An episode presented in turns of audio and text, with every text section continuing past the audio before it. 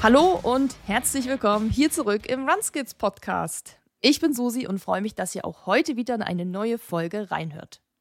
Nachdem wir euch in der letzten Episode ja schon einen Überblick über die Grundlagen der Trainingsplanung gegeben haben, widmen wir uns heute dem Thema Wettkampfernährung.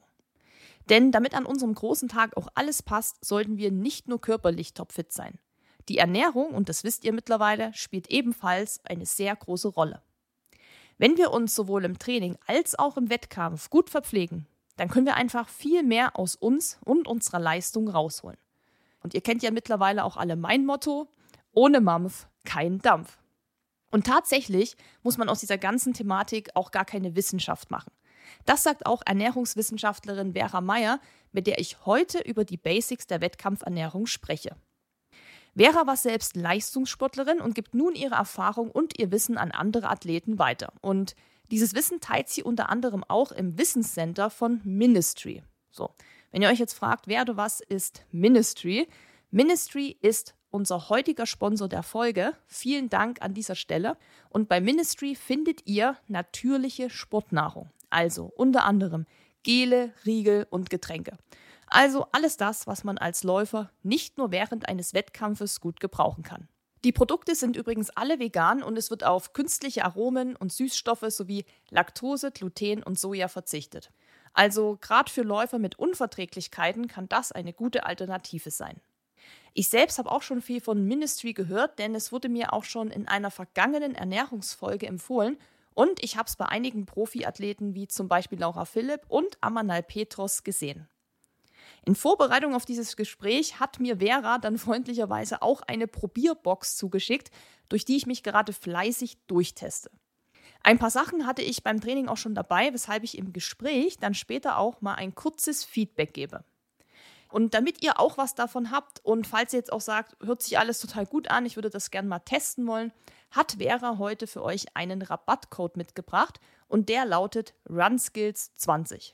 Alles groß geschrieben, alles zusammen und da könnt ihr im Shop von Ministry 20% auf euren Einkauf sparen. Den Link zur Website und den Code setze ich euch natürlich auch in die Show Notes. In dieser Folge sprechen wir ja über Ernährung und verwenden Begrifflichkeiten, die eventuell noch nicht allen so geläufig sind. Deshalb möchte ich sie euch kurz hier in diesem Glossar erklären. Was ist eigentlich Glykogen? Glykogen ist eine Form von Glucose, was wiederum eine Form von Zucker ist, die in unserem Körper gespeichert wird. Es dient als Energiereserve und wird hauptsächlich in der Leber und in den Muskeln gespeichert. Wenn also unser Körper zusätzlich Energie benötigt, kann er Glykogen abbauen und in Glucose umwandeln, um den Energiebedarf zu decken. Glykogen spielt also eine wichtige Rolle bei der Aufrechterhaltung des Energiehaushalts unseres Körpers und ist wichtig, um die Ausdauer und Leistungsfähigkeit beim Laufen zu unterstützen. Und was ist eigentlich der Unterschied zwischen kurzkettigen und langkettigen Kohlenhydraten? Kurzkettige Kohlenhydrate bestehen aus wenigen Zuckermolekülen und werden schnell im Blut aufgenommen, was zu einem raschen Anstieg des Blutzuckers führen kann. Beispiele sind Glucose und Fructose. Langkettige Kohlenhydrate hingegen bestehen aus vielen Zuckermolekülen und werden langsamer verdaut wodurch der Blutzuckerspiegel stabiler bleibt. Beispiele sind Stärke und Ballaststoffe. Und mit dieser kurzen Erklärung der beiden Begrifflichkeiten wünsche ich euch jetzt ganz viel Spaß mit der Folge. Herzlich willkommen im Runskids Podcast. Vera, hallo, wie geht's? Danke für die Einladung. Mir geht's, mir geht's sehr gut, danke schön. Das freut mich. Du hast mir schon erzählt, bei euch schneit's. Da bin ich etwas neidisch, muss ich sagen, weil hier, habe ich dir ja schon gesagt, Regen. Ja, hier ist richtiges Winterwetter.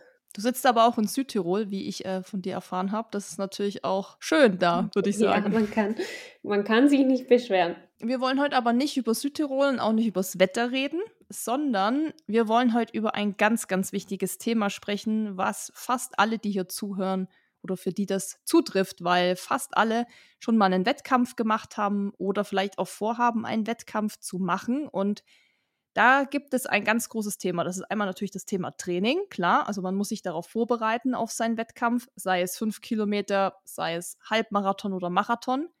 Aber ein ganz großer weiterer Baustein ist das Thema Ernährung. Und wir haben ja im Podcast schon auch einige Folgen dazu aufgenommen.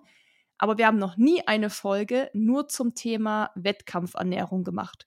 Und das ist einfach ein richtig wichtiges Thema. Ich finde auch, dass sich das so in den letzten Jahren und Monaten noch mal so ein bisschen ja aufgebauscht hat, so von der Wichtigkeit, finde ich, weil ich weiß noch, wo ich angefangen habe, hieß es immer so, ja, trinkst ein bisschen Wasser und dann geht das schon. Oder isst irgendwie ein Stück Apfel und dann geht's los. Aber wir haben ja auch gelernt mittlerweile, ohne Mampf kein Dampf und äh, wir brauchen Energie. Und deshalb ist unser Motto heute ja auch so ein bisschen Laufen geht durch den Magen, also nicht Liebe geht durch den Magen, sondern Laufen. Wir sprechen deshalb heute über dieses ganze Thema Wettkampfernährung und darauf wollen wir uns heute mal fokussieren. Und zum Thema Wettkampfernährung, da gehört ja nicht nur die Verpflegung im Race dazu, sondern auch die richtige Ernährung in den Tagen vor dem Wettkampf und danach. Und wir gehen das heute mal so Schritt für Schritt durch und klären so die wichtigsten Fragen, dass ihr dann am Ende auch so einen ja, bunten Blumenstrauß an Antworten bekommt für all das, was euch schon immer mal interessiert hat. Und ich habe das mal in verschiedene Kategorien aufgeteilt. Und wir beginnen mit einer Kategorie, die ihr wahrscheinlich alle schon mal gehört habt. Auch wenn man erst mit dem Laufen angefangen hat, stolpert man fast immer irgendwann mal über diesen Begriff. Und zwar ist das das Thema Carboloading mit Carboloading geht das Ganze ja so ein bisschen los. Also die Wettkampfverpflegung, könnte man sagen, oder die Wettkampfernährung startet schon mit dem Carboloading. Aber da müssen wir erstmal klären, Vera, was ist das überhaupt? Also was müssen wir uns unter diesem Begriff vorstellen? Genau, also die Idee vom Carboloading ist die, die Glykogenspeicher, also die Speicher in unserem Körper, wo die Kohlenhydrate quasi gespeichert werden, vollkommen zu entleeren, um sie dann übervoll zu machen, also über 100 Prozent quasi zu füllen. Und mit diesen übervollen Kohlenhydratspeicher sollten wir dann ins Rennen starten, damit wir möglichst viel Energie über einen langen Zeitraum haben. Das ist grundsätzlich die Idee vom Carboloading. Und wann fängt man im besten Fall damit an? Weil wir haben ja, ja die Tapering-Phase.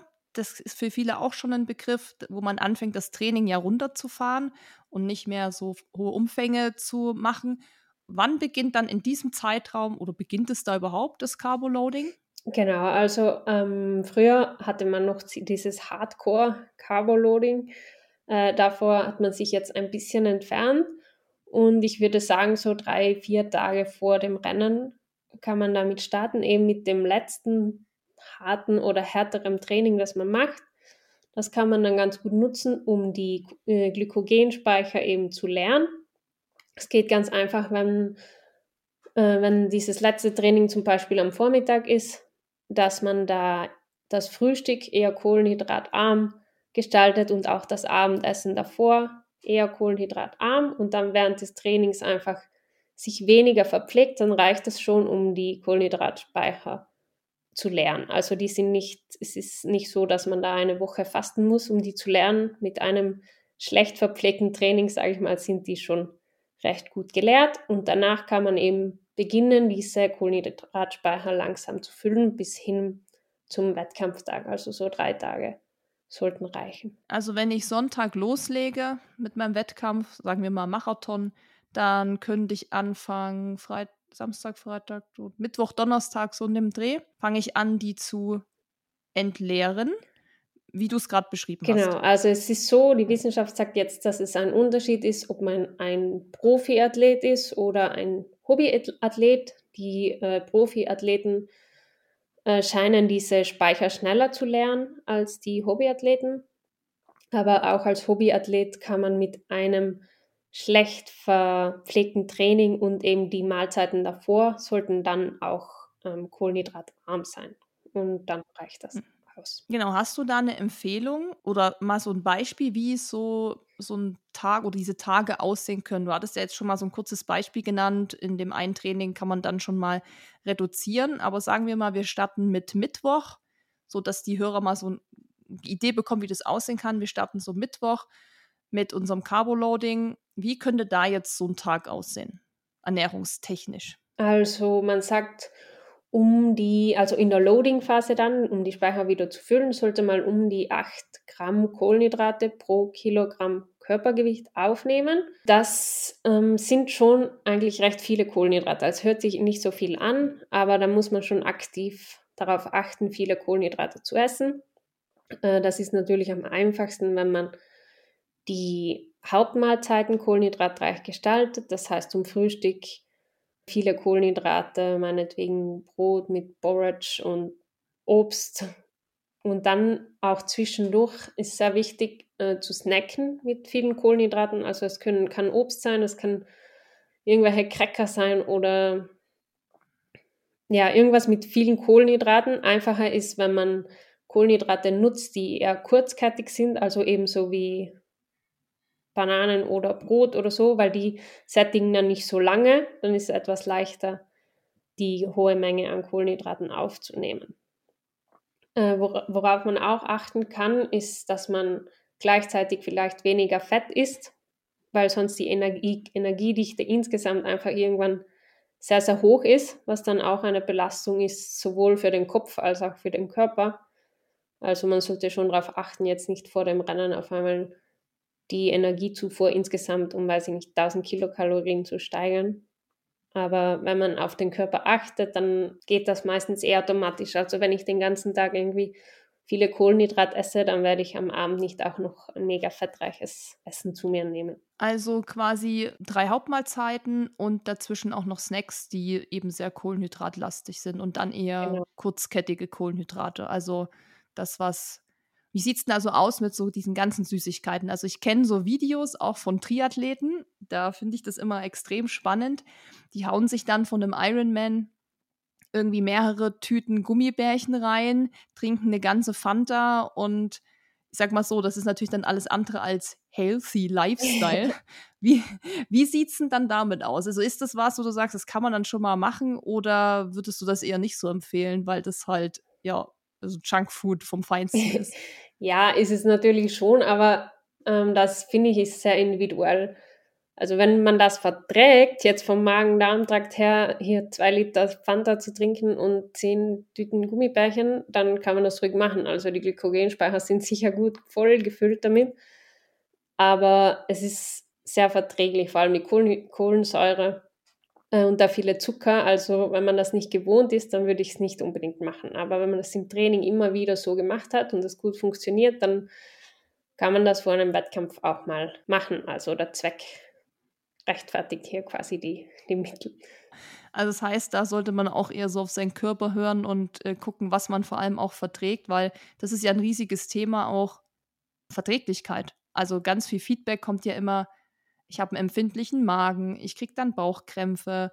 Und ähm, was empfiehlst du diesen Leuten, die einen sehr empfindlichen Magen haben, wie man sich in diesen Tagen dann eben gut, wie man da gut die Speicher füllt, ohne dass man da jetzt eben irgendwie jeden Tag mit Bauchschmerzen im Bett abends liegt?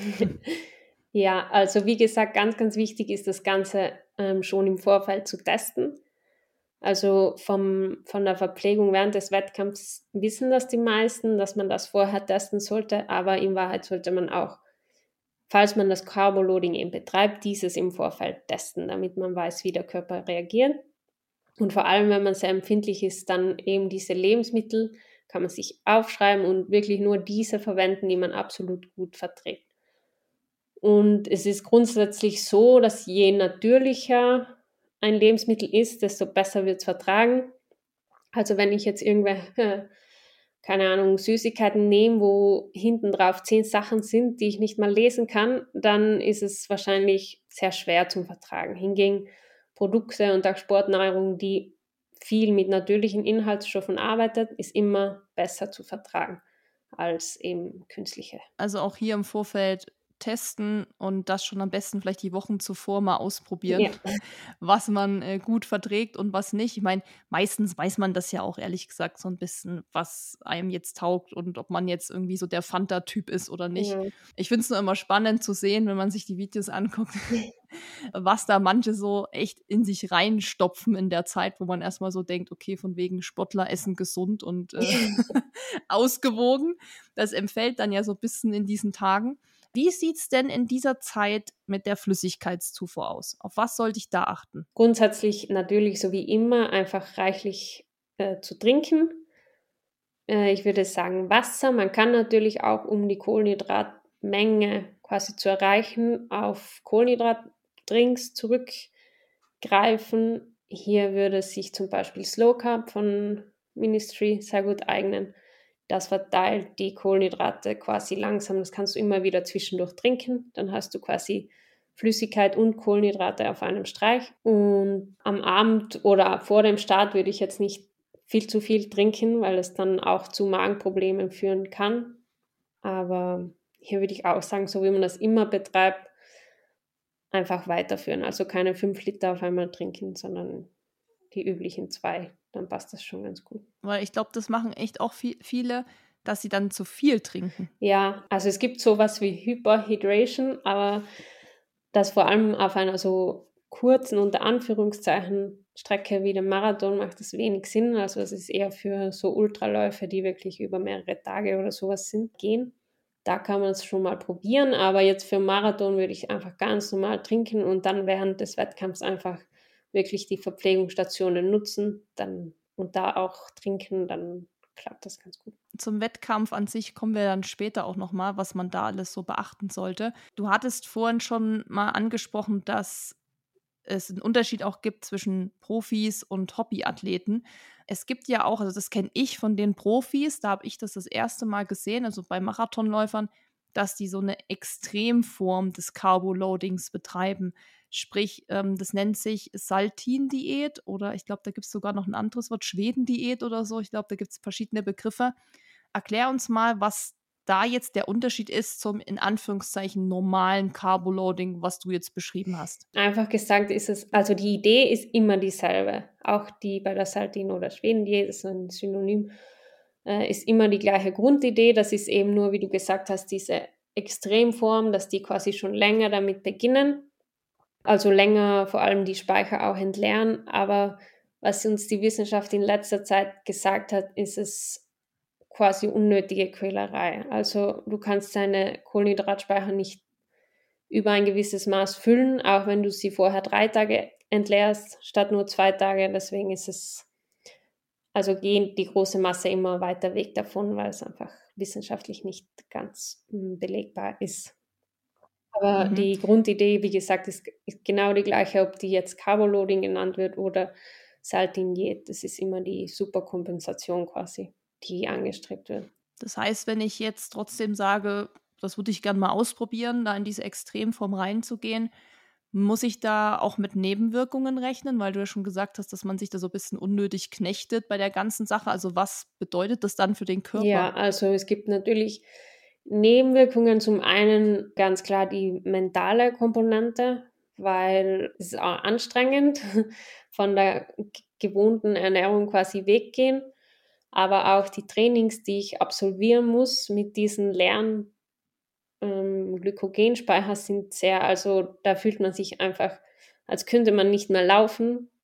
Und das ist dann psychisch schon auch eine sehr große Belastung, wenn ich da so ein Training mache und mich absolut schlecht fühle und weiß jetzt, ich muss ich in einer Woche einen Marathon laufen und nach zehn Kilometern bin ich hier jetzt alle, dann kann das schon auch dazu führen, dass man einfach an sich selbst sehr sehr starke Zweifel hat irgendwann, was natürlich sehr schlecht ist. Äh, eine andere Gefahr dadurch ist die erhöhte Infektionsgefahr. Also wenn, wenn ich trainiere auf längeren Zeit und meine Glykogenspeicher leer sind, dann ist die Wahrscheinlichkeit, dass ich krank werde oder irgendeinen Infekt auffasse, sehr viel höher, weil das Immunsystem eben geschwächt ist durch die leeren Energiespeicher und die Abwehrkräfte somit auch jetzt einfach gesagt nicht gebildet werden können, weil sie kein Material dafür haben. Und wenn ich da dann trainiermüde bin und dann in der Umkleide irgendwer niest oder so, dann ist die Gefahr sehr, sehr groß, dass ich das dann auffasse und dann genau zum Wettkampf hin krank werde. Genau, wir wollen gesund bleiben, wir wollen ja fit und im besten Fall ja einfach komplett ausgeruht und mit vollen Speichern an den Start gehen. Und für diese vollen Speicher gibt es ja noch einen ganz, ganz großen und sehr beliebten Höhepunkt in der Laufszene. Und das nennt sich Pasta Party. Hat auch jeder schon mal gehört, hat vielleicht auch schon mal der ein oder andere Läufer hier mitgenommen. Also das ist Pasta Party für alle, die es nicht kennen. Am Vortag des Wettkampfes gibt es vom Veranstalter dann meistens eine organisierte Pasta Party. Das ist meistens im Preisgeld mit drin. Also nicht im Preisgeld, im Stadtgeld mit drin. Preisgeld wäre auch schön, äh, wenn wir das kriegen würden. Genau, da kann man am Vorabend, dann ist meistens so ein Zelt aufgebaut, da wo auch die Stadtnummernabholung ist. Und kann dann da Pasta essen. Das sind meistens so Spaghetti oder sowas mit Tomatensauce und so ein bisschen Käse. Ist jetzt nichts Spektakuläres, weil es natürlich auch für die Masse, also das muss man sich vorstellen, so Frankfurt-Marathon haben wir mal die Pasta-Party mitgemacht. Da laufen ja mehrere tausend Menschen mit. Sehr viele Menschen laufen damit und da ist natürlich dementsprechend auch ganz schön was los. Über die Pasta-Party habe ich persönlich schon sehr viel gelesen. Ob die jetzt gut ist oder nicht gut ist. Und deshalb meine Frage an dich: Wie sinnvoll ist die Pasta-Party für unser Carbo-Loading? Ja, also sie erfüllt schon ihren Zweck, äh, weil es einfach halt Nudeln sind und die unsere Glykogenspeicher schon sehr gut füllen. Und sonst würde ich sagen, ist es halt eher so typabhängig. Also wenn ich das jetzt cool finde, am Vorabend mit sehr vielen Leuten irgendwelche Pasta zu essen, dann kann man es schon machen wenn man das jetzt sehr, sehr ernst nimmt, also ich werde wahrscheinlich keine Profiathleten hier bei der Pasta Party treffen. Äh, es hat mehrere Gründe, aber zum einen ist es auch schon ein Risiko quasi, wenn ich diese Pasta da esse. Ich weiß ja nicht, wie die zubereitet wurde. Und wenn da dann irgendwas drinnen ist, was ich nicht so gut vertrage oder was ich nicht gewohnt bin, das kann dann am nächsten Tag schon ein Problem werden. Vor allem für Personen, die sehr empfindlich sind, die einen empfindlichen Magen haben ist es vielleicht sicherer, wenn ich entweder zu Hause esse oder in einem Restaurant, weil da müssen die ja nicht für keine Ahnung wie viele tausend Leute Pasta machen und dann werden sie sie entsprechend anders zubereiten. Aber an der Pasta an sich ist grundsätzlich nichts auszusetzen. Also ich kann schon Pasta essen am Vorabend. Und oft ist ja auch eher so dieser gesellige Part das ja. Ding, dass man sich dann nochmal zusammensetzt. Und weil kulinarisch ist das jetzt meistens kein Highlight. Also no front, aber das ja, es ist halt ein bisschen so Kantin-Style. Es ist mal ganz nett, dass man, dass man das mal ausprobiert, wenn man es verträgt. Also ich bin ja da zum Beispiel nicht so empfindlich. Das heißt, ich kann das halt auch mal machen. Aber wir sind mittlerweile tatsächlich von der Pasta am Vorabend abgekommen. Nicht so, dass wir das jetzt nie wieder essen. Manchmal geht es ja auch nicht anders. Du hast ja auch gesagt, ähm, manchmal muss man ins Restaurant oder wenn man woanders ist, wo man nicht zu Hause ist, muss man ja sich vielleicht selber irgendwie was kochen in seinem Airbnb oder wo auch immer man ist. Und wir sind mittlerweile auf Milchreis umgestiegen, weil eben Kartoffeln und Reis, ich äh, auch schon gelernt habe, eigentlich noch mal deutlich besser ist als nur die äh, Weizenpasta. Und was sagst du zu Reis oder was sagst du zu unserem Milchreis? ja, sehr gut. Sehr gut. Ähm, ja, wie du gesagt hast, Kartoffeln und Reis sind auch optimale Carboloader, vor allem auch die Kartoffeln, weil sie reich an anderen noch Nährstoffen sind als jetzt nur die Kohlenhydrate, haben auch viel Kalium und so weiter, was dann nützlich ist, wenn ich viel schwitze.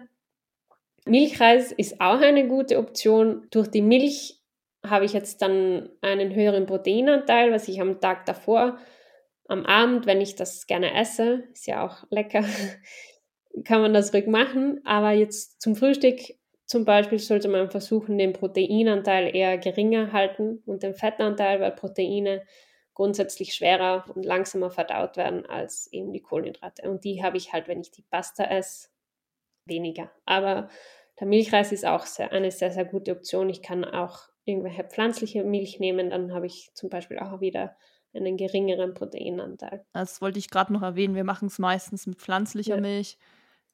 Reis, Soja, was es halt gerade so gibt, weil ich bei Milch, also ich mag Milch so erstmal gar nicht als Lebensmittel und ich auch mal das Gefühl habe, dass mir das eher schwer im Magen liegt, so eine Kuhmilch tatsächlich. Also ich hätte da eher so ein bisschen Bauchkrummeln, wenn ich das so essen würde. Ja. Und vor allem wäre mir das dann auch zu riskant, am Vorabend was zu essen, wo ich Bauchkrummeln kriege.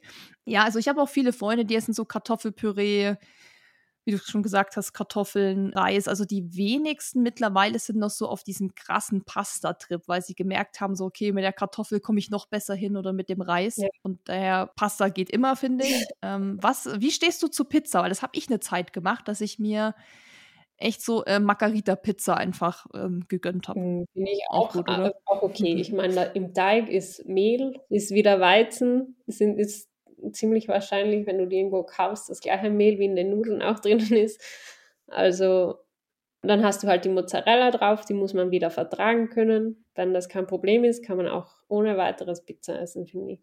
Ich finde auch, da ist dieser Wohlfühlaspekt auch ähm, sehr wichtig. Wenn ich jetzt irgendwie finde, Pizza am Vorabend ist richtig cool, dann kann ich mich nochmal entspannen und keine Ahnung, das taugt mir, dann kann man das rückmachen. Ja, wie du es auch schon gesagt hast, ähm, oder wir sind ja auch keine Profis. und da gehört ja vor allem auch so wirklich der Spaßfaktor noch dazu und dass das Ganze auch irgendwie sozial verträglich ist. Und wir waren damals auch viel im Vapiano, Losteria, wie diese ganzen Buden da heißen, haben halt dann da irgendwie gegessen und das ging eigentlich auch. Also man muss nicht jetzt so eine Wissenschaft draus machen, meistens, wenn man es verdreht. Sich dann die ganze Nacht damit beschäftigt, ob das jetzt das Richtige war, ist, glaube ich, das größere Problem als das Essen selber. Okay, wir sind beim Carbo-Loading schon bei der Pasta-Party angekommen. Ähm, das heißt, wir haben jetzt äh, nochmal gut Kohlenhydrate getankt, haben vielleicht danach noch irgendwie ein paar Gummibärchen gegessen und einen Schluck Cola getrunken. Dann sind wir schon mal gut dabei. Und dann geht es ja schon eigentlich in die heiße Phase, kann man sagen. Dann gehen wir irgendwann ins Bett, im besten Fall relativ früh, weil wir meistens auch relativ früh wieder aufstehen müssen. Marathon beginnt in der Regel so, keine Ahnung, ab neun muss man da irgendwie im Stadtblock stehen oder 9.30 geht es dann los, so plus minus. Manche starten auch schon ein bisschen eher, aber das ist, glaube ich, so der ja, Richtwert mal 9 Uhr, wo so Wettkämpfe auch losgehen.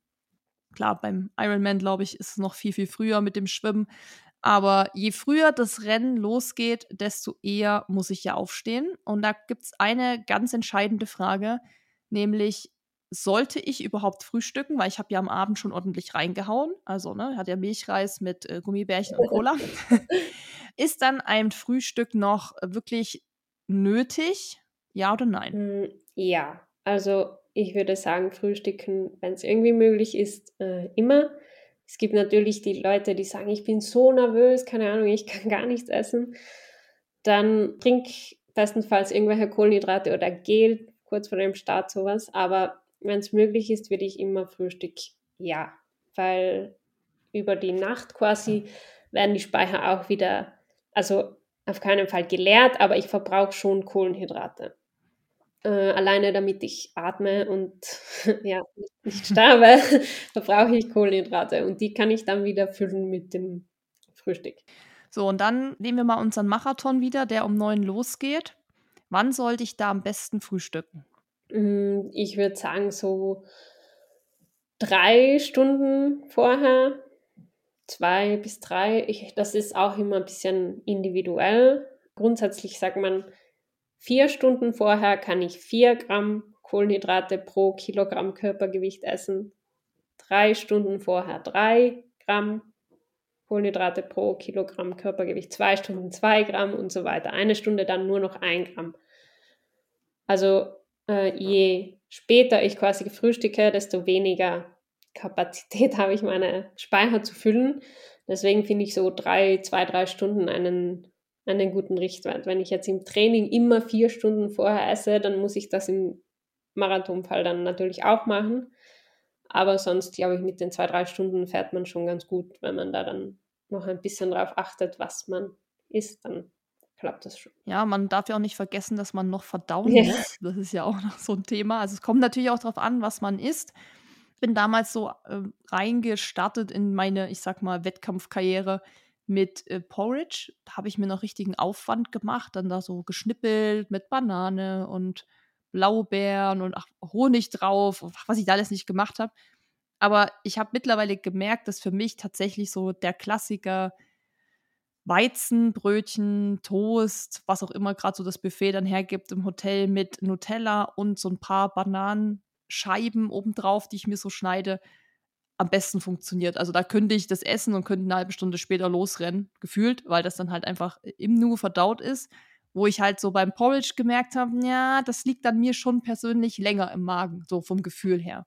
Was hast du noch so für Tipps für Frühstücksideen? Weil das ist eine Frage, die auch oft kommt und du hattest ja schon gesagt, man sollte es auch im Training ja schon mal testen und da wissen ja auch schon oft viele nicht, was sie essen sollen. Wenn sie einen Long Run haben, sagen wir drei Stunden, ist oft die Frage, okay, was soll ich denn oder was kann ich essen, damit ich da gut in mein Training oder jetzt hier in meinem Wettkampf starten kann? Äh, ja, die zwei Varianten, die du gerade schon genannt hast, sind generell sehr beliebt. Also der Borage empfinde ich eine sehr gute Lösung. Wenn man den mit Wasser zubereitet, dann ist er wieder leichter verträglich, schneller verdaulich. Wenn man das nicht so gern hat oder nicht so gut verträgt, dann einfach, wie du gesagt hast, Weißbrot mit Honig oder auch Nutella oder Marmelade, irgend sowas, Banane. Reis essen auch viele.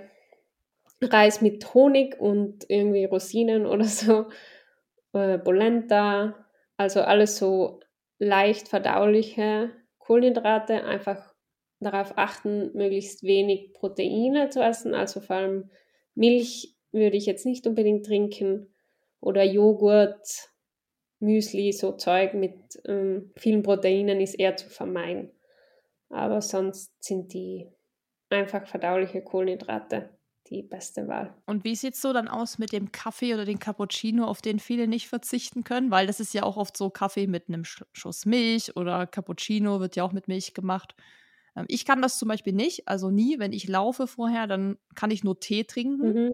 Ist vielleicht aber auch eine Kopfsache, weil ich mir einbilde, dass wenn ich einen Cappuccino trinke, dass ich dann sofort aufs Klo muss. Also das ist, glaube ich, so, das habe ich vielleicht einmal erlebt und seitdem denke ich wahrscheinlich, dass es immer so ist. Deshalb bleibe ich immer bei Pfefferminztee. Das ist so mein Ding. Da habe ich so das Gefühl, ich habe noch mal so was Beruhigendes für meinen Magen. Es ist warm, weil oft ist es ja auch früh noch ein bisschen kühler. Also da, das gibt mir ein besseres Gefühl. Aber ich weiß ja, dass viele nicht auf Kaffee verzichten können. Ja, also ich verstehe das. Ich könnte ohne Kaffee, glaube ich, auch keinen einzigen Schritt machen. Aber äh, man muss ja den Kaffee, also ich würde jetzt keinen Latte Macchiato trinken, aber wenn du vielleicht sogar schwarzen Kaffee oder nur einen Schuss Milch reingibst, dann äh, ist das absolut kein Problem das mit dem auf Klo geben vom Kaffee, das ist äh, schon richtig, also das bildest du dir nicht ein. Das ist wirklich so. Aber normalerweise, die dann auf den Kaffee eben nicht verzichten können, die wissen ja, wie der Kaffee wirkt. Weil die trinken das ja dann immer wahrscheinlich. Und dann äh, können sie das ganz gut kalkulieren. kalkulieren. Ja. Das heißt, ja, Latte Macchiato heben wir uns dann für nach dem Lauf am besten auf irgendwann.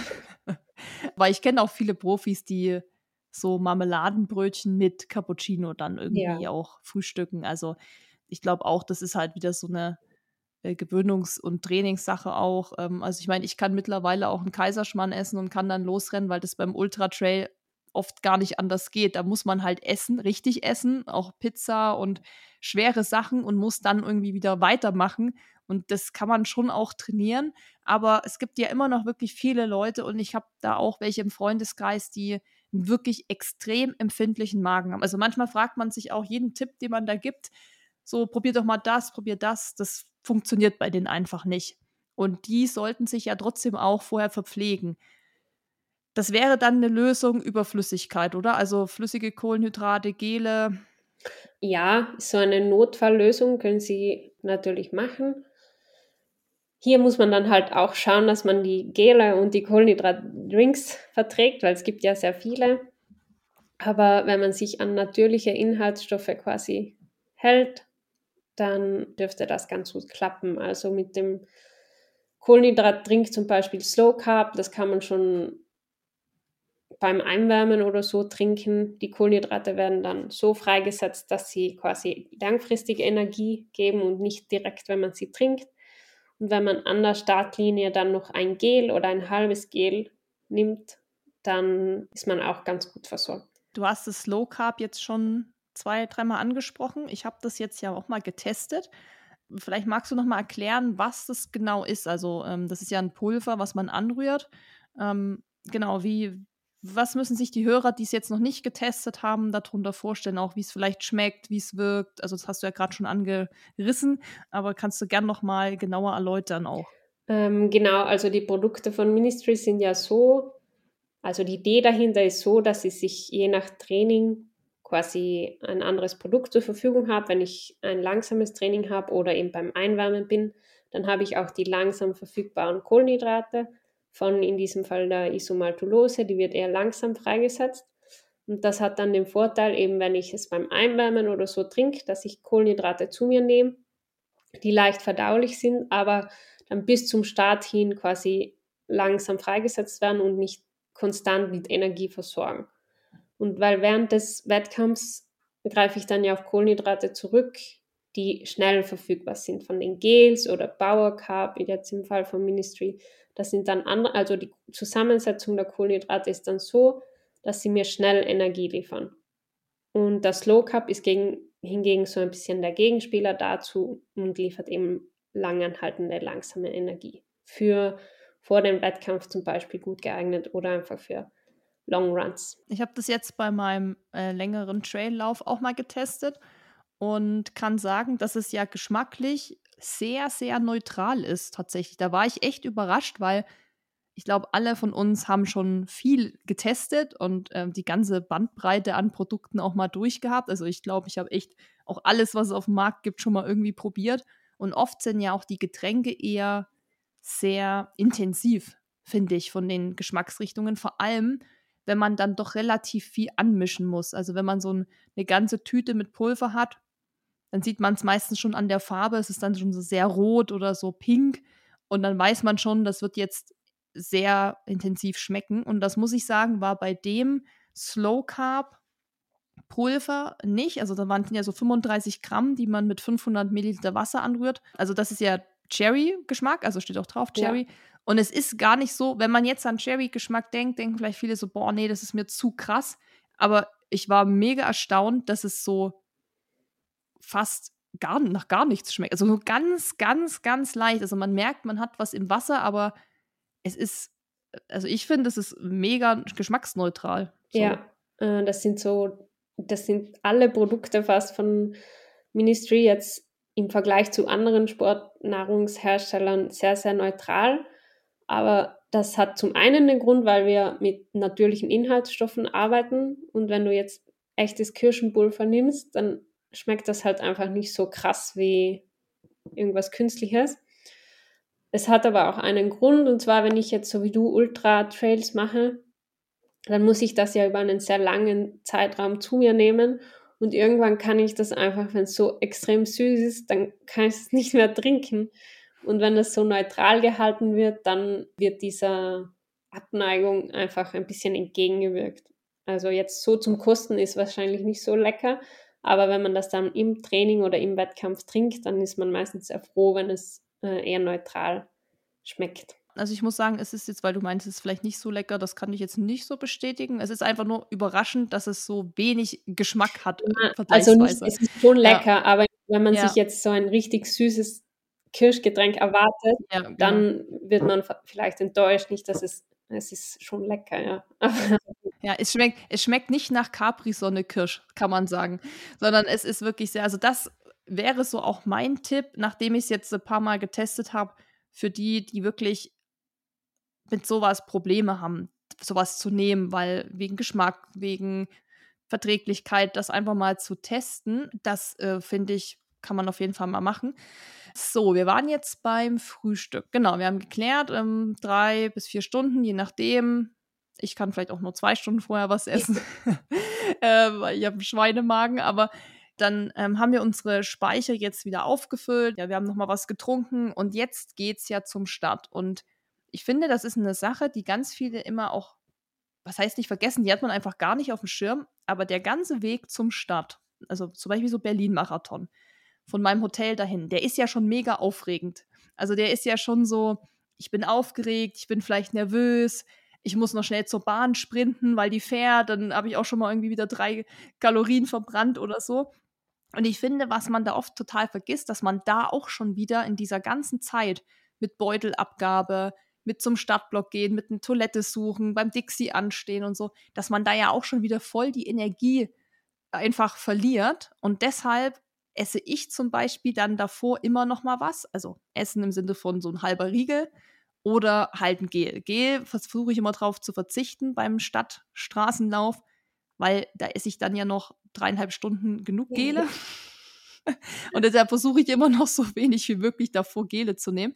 Da sind wir nämlich kurz vor dem Start. Das ist sozusagen unser, äh, unser dritter Baustein unserer Wettkampfernährung. Wann sollte ich jetzt hier wirklich letztendlich das letzte Mal was essen?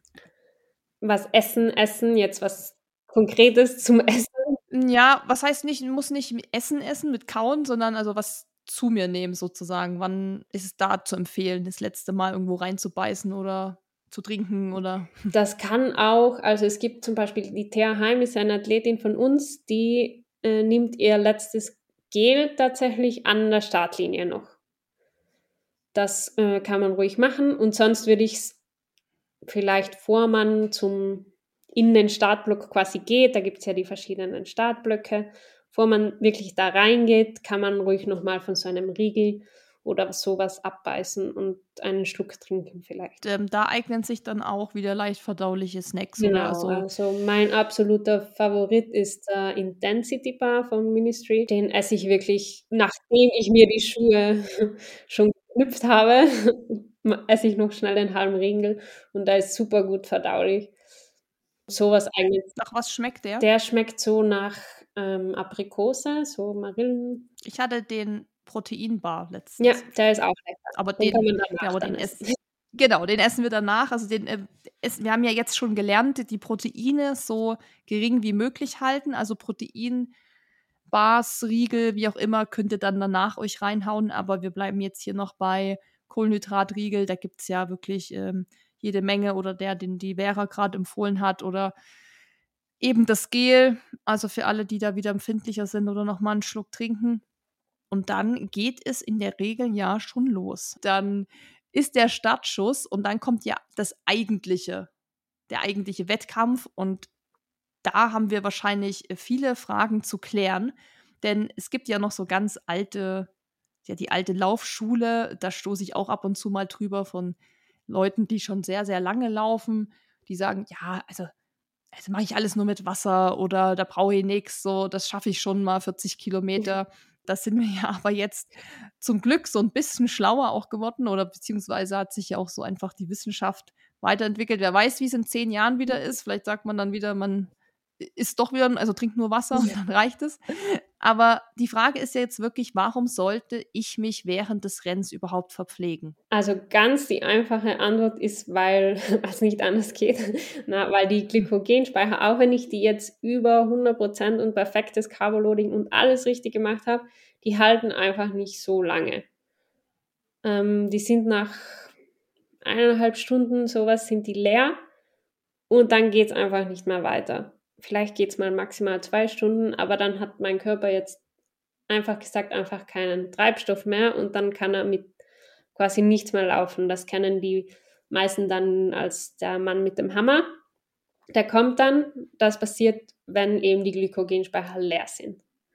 Und um das zu vermeiden, sollte oder muss ich mich richtig verpflegen von Anfang an? Das ist nämlich die große Frage, ab wann fange ich dann an? Weil es ist ja so, wenn ich loslaufe, fühle ich mich in der Regel ja noch super erholt. Wie du gesagt hast, die Speicher sind noch gefüllt, Wetter passt, let's go. So, und dann kann man natürlich auch schnell so in diesen Trott verfallen, dass man rennt und rennt und dann irgendwann mal sich denkt, ich jetzt nehme ich mal was. Und wie du schon gesagt hast, man sollte schon relativ früh oder sehr früh ja damit anfangen. Ab wann würdest du empfehlen, dass man das erste Mal was zu sich nimmt? Ich würde sagen, wenn man sich an diese Verpflegungsstationen hält, diese alle fünf Kilometer, ist man ganz gut versorgt. Also nach fünf Kilometer kann man schon mal damit beginnen. Die meisten Leute laufen da bei Station 1 und 2 mutig äh, vorbei. bei Station 3 fangen sie dann an, irgendwas zu essen.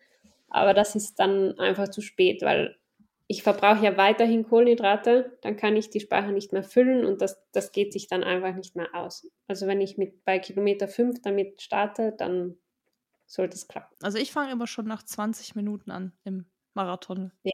Race tatsächlich. Kann vielleicht das gleiche sein, je nachdem, wie schnell man ja. läuft. Äh, na, nee, nee. Also es ist schon, es ist schon bei mir immer vor der 5 Kilometer Marke, weil ich mache das nicht nach Kilometern, sondern ich mache das nach Minuten. Ja, also kann man natürlich auch. Dann ja, sind die 20, genau. 25 Minuten ein guter Richtwert, ja. Und ich nehme dann auch wirklich stringent bis zum Ende alle 20 Minuten was zu mir, auch wenn es hinten raus immer schwerer wird, tatsächlich. Aber ich versuche mir dann immer wieder einzureden, es ist gut, du brauchst es, du willst Bestzeit laufen, du musst es nehmen. Von daher, wie viel Gramm Kohlenhydrate pro Körpergewicht sollte man pro Stunde so grob zu sich nehmen, dass man da eben gut durchkommt und nicht den Mann mit dem Hammer trifft? Hm, ich würde sagen, so 80 bis 90 Gramm in der Stunde sollte man anstreben. Ja, auch wieder je nachdem, wie gut man das verträgt, muss man natürlich im Training testen. Man kann sogar bis zu 120 Gramm pro Stunde aufnehmen. Das ist das Maximum. Äh, mehr geht gar nicht, also es dann, das bringt nichts. Aber ja, ich, mit 80, 90 Gramm fährt man ganz gut und das ist dann auch noch relativ human, sage ich mal, dass man das auch schaffen kann. Und so, so ein klassisches Gel, was ihr, also die Gele, die ihr auch anbietet, wie viel Gramm hat da so eine Tüte? Äh, 40. Genau, also da weiß man schon mal, wenn man nach deiner Empfehlung 80 Gramm pro Stunde nehmen sollte, müsste man schon mal zwei Gele Genau, nehmen. zwei Gels pro Stunde. Genau, also bei mir ist es auch so in der Regel so, ich versuche so auf drei irgendwie zu kommen, ähm, das so ein bisschen zu erhöhen. Aber wie gesagt, das muss man auf jeden Fall trainieren. Also macht das wirklich nicht erst im Wettkampf, dass ihr anfangt, da euch zwei, drei, vier Gele reinzudrücken. Das muss man wirklich trainieren, so wie man auch das Laufen und dieses Wettkampftempo trainieren muss, muss man auch das Essen trainieren. Also da wirklich Riesenappell, das nicht erst da anzufangen. Ich zum Beispiel lasse die Verpflegungsstation in der Regel aus, weil ich halt die Gele dabei habe und halt mein eigenes Zeug. Ich habe auch meistens tatsächlich Wasser dabei. Da kriegt man immer schiefe Blicke von den Straßenläufern wenn man da mit seinem Trail-Rucksack kommt. Also ich habe nicht so einen Rucksack, ich habe so eine Weste. Ja. Ähm, und da habe ich tatsächlich immer vorne mein Wasser drin, weil ich eben auch noch Wasser mit äh, zum Beispiel Elektrolyten auch drin habe. Und ich das natürlich an den Stationen, so wie ich es gern hätte, nicht bekomme. So mache ich das immer. Also ich gehe wirklich nur, wenn ich Wassernachschub brauche oder so, wenn ich mich abkühlen will oder so an ja. die Station. Prinzipiell, was die Station angeht, die Verpflegungsstation, die haben ja oft ein ganz wildes Angebot. Also da geht es ja am Anfang noch los, oft mit nur Wasser. Dann kommt irgendwann mal noch so ein Gel dazu, irgendwie von so einem Sponsor, der halt diesen Lauf da äh, sponsert. Da gibt es dann die Sachen. Das sollte man im besten Fall wahrscheinlich nicht einfach so nehmen. Ja, sondern also wenn man ähm, die Marke oder halt Gel ja. nicht kennt, dann würde ich es nicht riskieren. Ne? Und dann gibt es aber noch andere Sachen. Und zwar, was es immer gibt, sind Bananen. Bananen und Äpfel. Und ich weiß nicht, also ich bin eh nicht so der Bananen-Fan, auch wenn ich vorhin gesagt habe, dass ich mir auf mein Brot immer ein Stück Banane mache. Aber nicht, weil ich es so geil finde, sondern ähm, also für das fürs Carboloading quasi. Mit Nutella zusammen kann man schon machen. Ja, ja da, genau, da schmeckt es dann wieder besser. In so einem Sandwich-artigen ähm, Konstrukt schmeckt mir Banane dann doch auch ganz gut.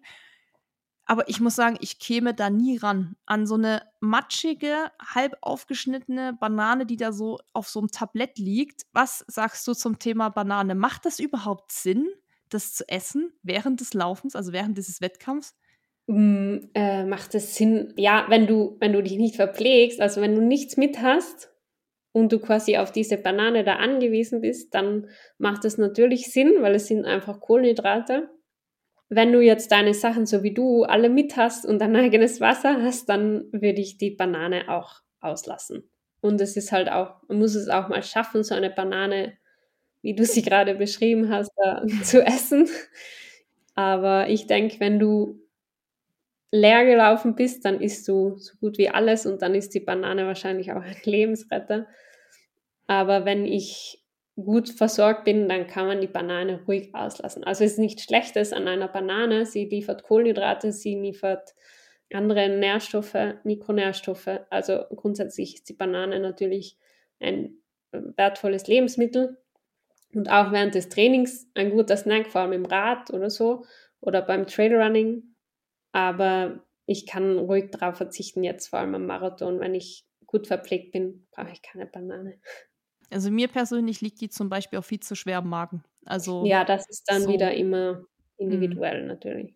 Da gibt es ja welche, die dann eher so auf Apfel schwören, könnte ich auch nicht, weil ich könnte da dann nicht kauen. Also man muss natürlich immer differenzieren zwischen einem Straßenwettkampf, wo ich vielleicht auch auf Anschlag laufe, weil ich eine Bestzeit erreichen will, und einem Ultra-Trail, ja. wo ich, wie gesagt, dann auch mal zwischendrin Kaiserschmann oder Pizza esse. da ist natürlich, das sind ja zwei verschiedene Welten quasi, aber so beim Marathon, wenn ich da wirklich äh, mit Puls 175 da lau laufe, dann da kann ich nichts kauen. Also da bin ich froh, mein Gel zu haben und auch so flüssig, wie es nur geht, sage ich mal so. Also auch vieles halt in flüssigen Kohlenhydraten zu mir zu nehmen. Das komm, damit komme ich zum Beispiel am besten. Ja, klar. klar. Also wenn man jetzt, ich glaube, die Bananen werden auch von letzten Viertel von den Marathon-Teilnehmern hauptsächlich konsumiert. Also wenn man wirklich auf Bestzeit läuft, kommt natürlich auch immer darauf an, wie schnell die Bestzeit jetzt ist. Aber wenn man ein bisschen flott unterwegs ist, dann schafft man es ganz einfach nicht, eine Banane zu essen. Alleine wegen dem Kauen und dann musst du sie auch irgendwie schälen. Und ja, also wenn man schnell unterwegs ist, würde ich die Banane auf jeden Fall nicht empfehlen. Und dann gibt es noch eine Station, also es ist erinnere ich mich beim Berlin-Marathon dran. Ich weiß nicht, ob es überall so ist. Da gibt es bei Kilometer 38 ein riesengroßes Partyzelt. Da wird so richtig Stimmung gemacht und da gibt es so einen ganz bekannten Energy-Drink. ähm, ich glaube, es wissen alle, welchen ich meine. Den gibt es ja nur immer am Ende. Also auch so gibt es oft Cola oder Energy-Drinks bei solchen Läufen eher immer Richtung Ende hin. Also die gibt es nicht schon bei Kilometer 5, sondern gibt es eben das Wasser und vielleicht gibt es da mal noch dann schon diese Gele, die da liegen oder eine Banane, aber so diese, ich sag mal, diese eher fancy Sachen, die kommen erst zum Schluss. Hat es irgendwie eine Bewandtnis, dass sie dann erst so spät die, die Energy Drinks auspacken? Jein, sage ich mal. Also der Gedanke dahinter ist wahrscheinlich der, dass das Koffein dann kicken soll und noch die letzten Meter quasi als extra Antrieb wirken sollte.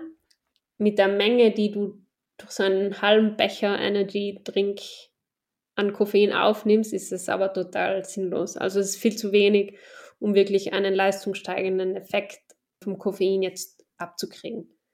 Da sind die Produkte, die mit Koffein angereichert sind, ähm, die bessere Wahl. Und die kann ich dann schon, je nachdem, wie es mir passt, nach der zweiten Hälfte erst nutzen.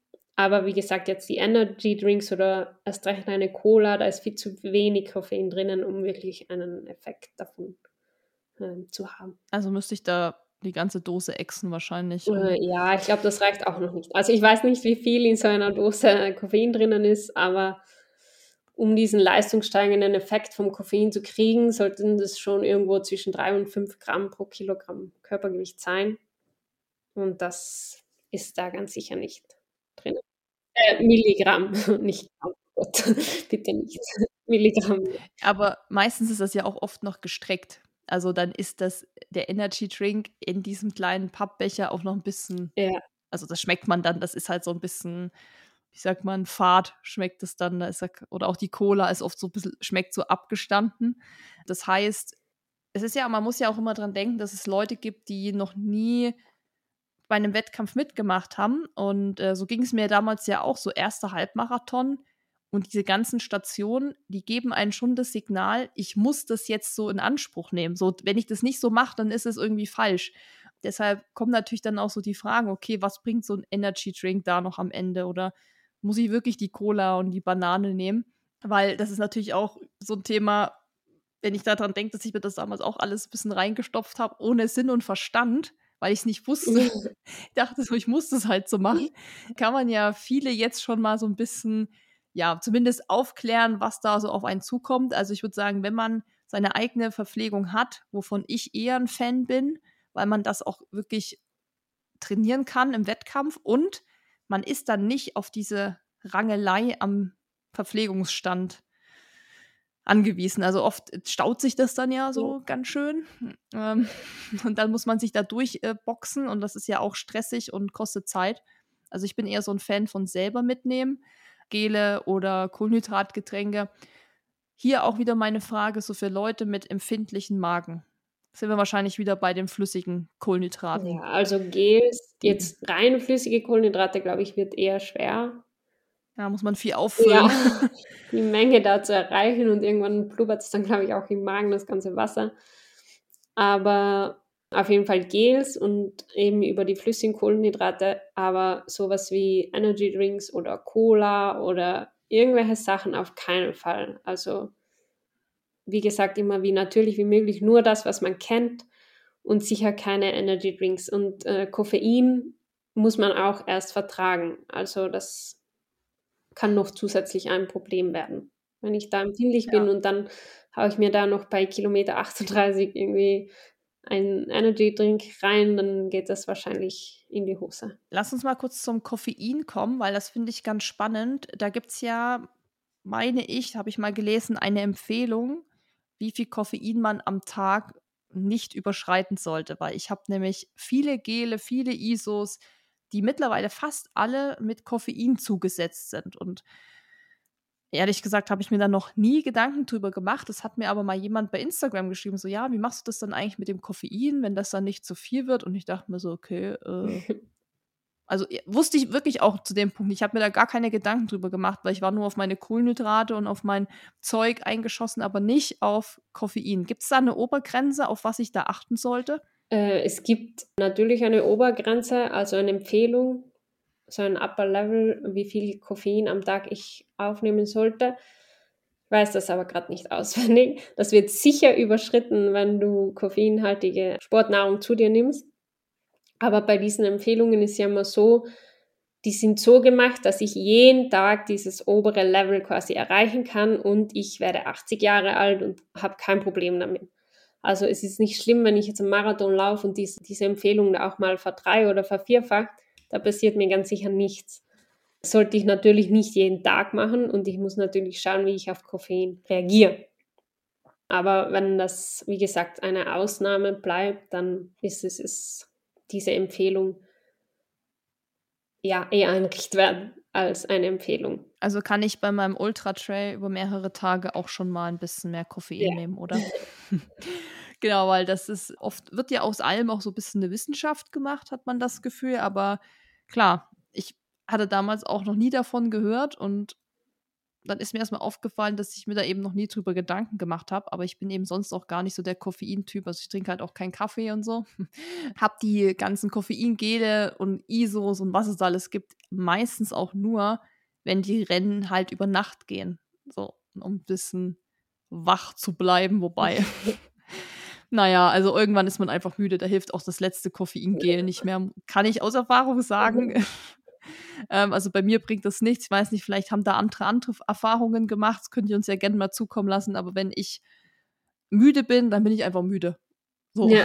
Und dann hilft eigentlich auch nur noch eins und das ist äh, Schlafen. Es gibt ja auch Non-Responder beim Koffein, also vielleicht reagierst du einfach nicht auf Koffein. Ja, das kann ich mir gut vorstellen. Ich könnte, glaube ich, auch abends zehn Energy-Drinks trinken und werd, gefühlt würde ich da nichts merken. Also ich kann da, kann da nichts sagen. Ja, dann sind wir jetzt ähm, losgerannt, verpflegen uns im besten Fall regelmäßig natürlich. Also entweder nehmen wir jede Station mit oder wir haben unsere alle 20 bis 30 Minuten, je nachdem, was ich trainiert habe und wie viel Kohlenhydrate ich zu mir nehmen will, was ich vielleicht auch für ein Ziel habe. Ich glaube, das ist auch ganz entscheidend, ähm, auf welchem Niveau ich auch laufe. Also ich habe das, glaube ich, mal gelesen, was Eliud Kipchoge immer nimmt. Und es war extrem. Ja, der ist dann bei diesen 120 Gramm, der käme wahrscheinlich mit 80 nicht wirklich weit. ich glaube, der kommt auch mit nichts weit. Aber ja.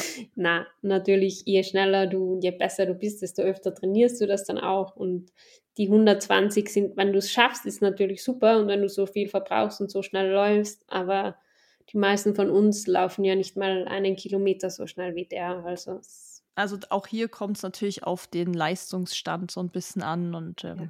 was ich für eine Zielsetzung habe. Aber trotzdem auch jemand, der nur sagt, ankommen ist alles, egal wie schnell oder langsam, sollte sich natürlich trotzdem verpflegen, weil man verbraucht ja immer Energie. Ich finde auch immer, wenn man mal überlegt, wenn die letzten, die Läufer da so reinkommen bei sechs, sieben Stunden, das ist ja eine mega lange Zeit auf den Beinen da verbrauchst du ja immer was. Ja.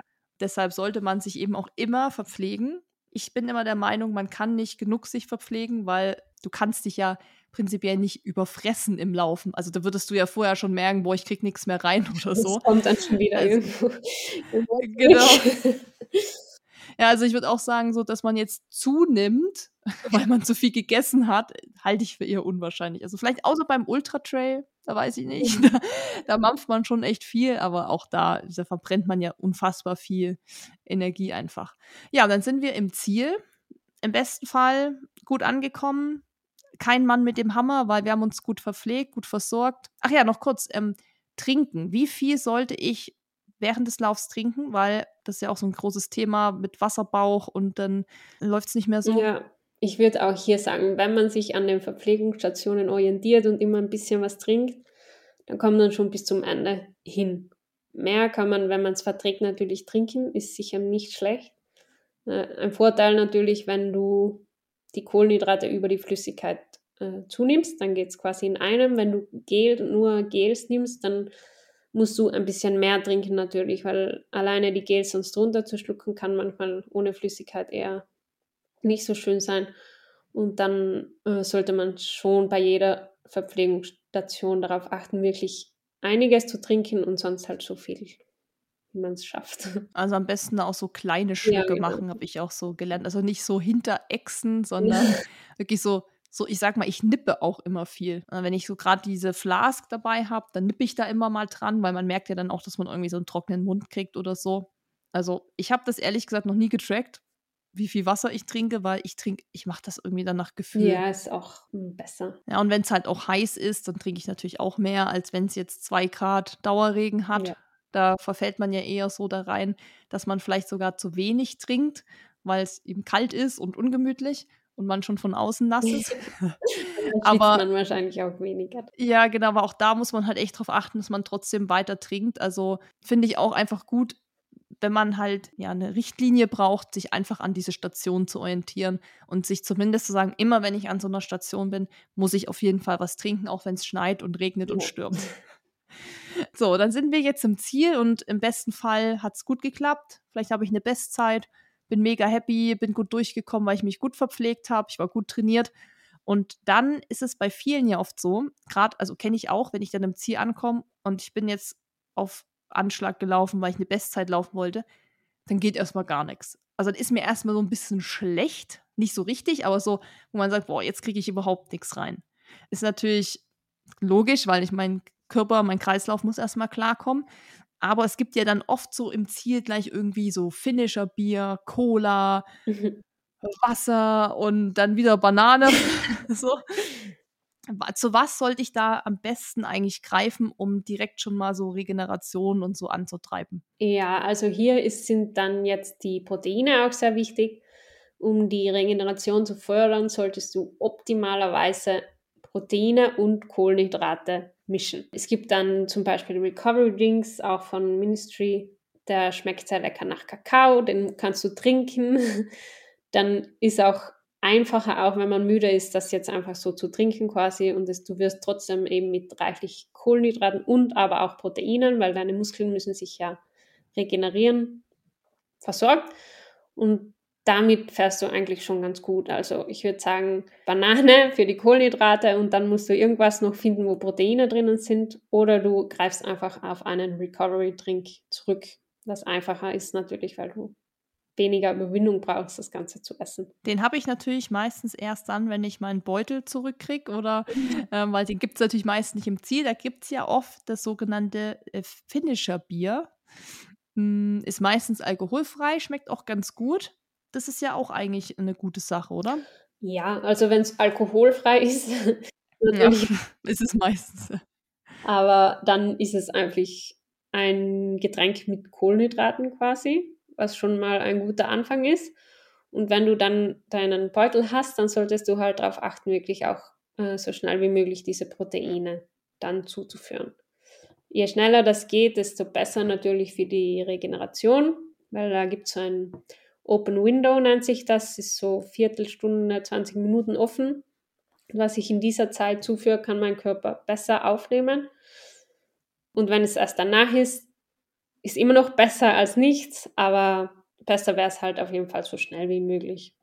Das hilft dann eben der Regeneration, aber auch dem Immunsystem und Okay, das heißt, finnischer Bier geht klar, dann ähm, Regeneration einleiten durch Proteine, Proteinshake oder ja, je nachdem, was da so angeboten wird. Was ich auch oft trinke, erstmal, wenn ich merke, ich bin so kreislaufmäßig bisschen am Ende, ist dann, gibt es nicht immer, aber bei einigen Läufen dann schon, ist so Gemüsebrühe um erstmal so meinen Salzgehalt wieder aufzufüllen.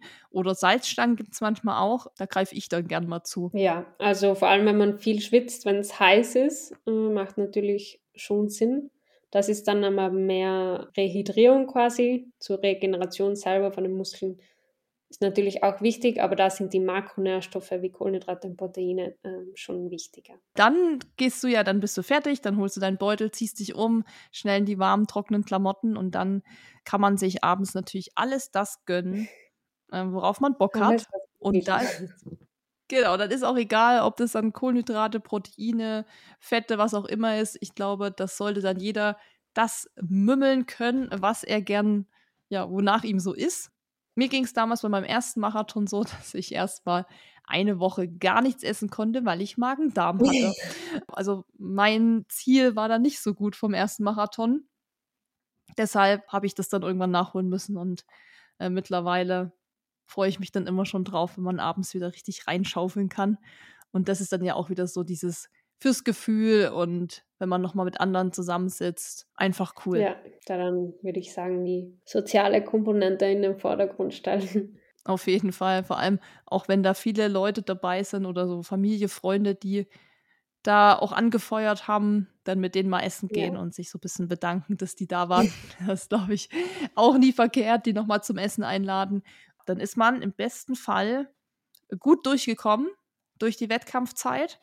Ja, ich kann nur sagen, am besten alles wirklich im Vorfeld ausprobieren, verschiedene Dinge einfach testen, nicht den Kopf in den Sand stecken, wenn mal irgendwas nicht so schmeckt oder wenn man sagt, man verträgt was nicht, dass man da trotzdem am Ball bleibt und nicht sagt, hm, naja, ich vertrage das nicht, deshalb nehme ich jetzt nichts oder so. Das ähm, gibt mittlerweile wirklich eigentlich für jeden was, habe ich das so das Gefühl. Also man muss sich da bloß ein bisschen durchtesten und den Sachen immer wieder eine Chance geben.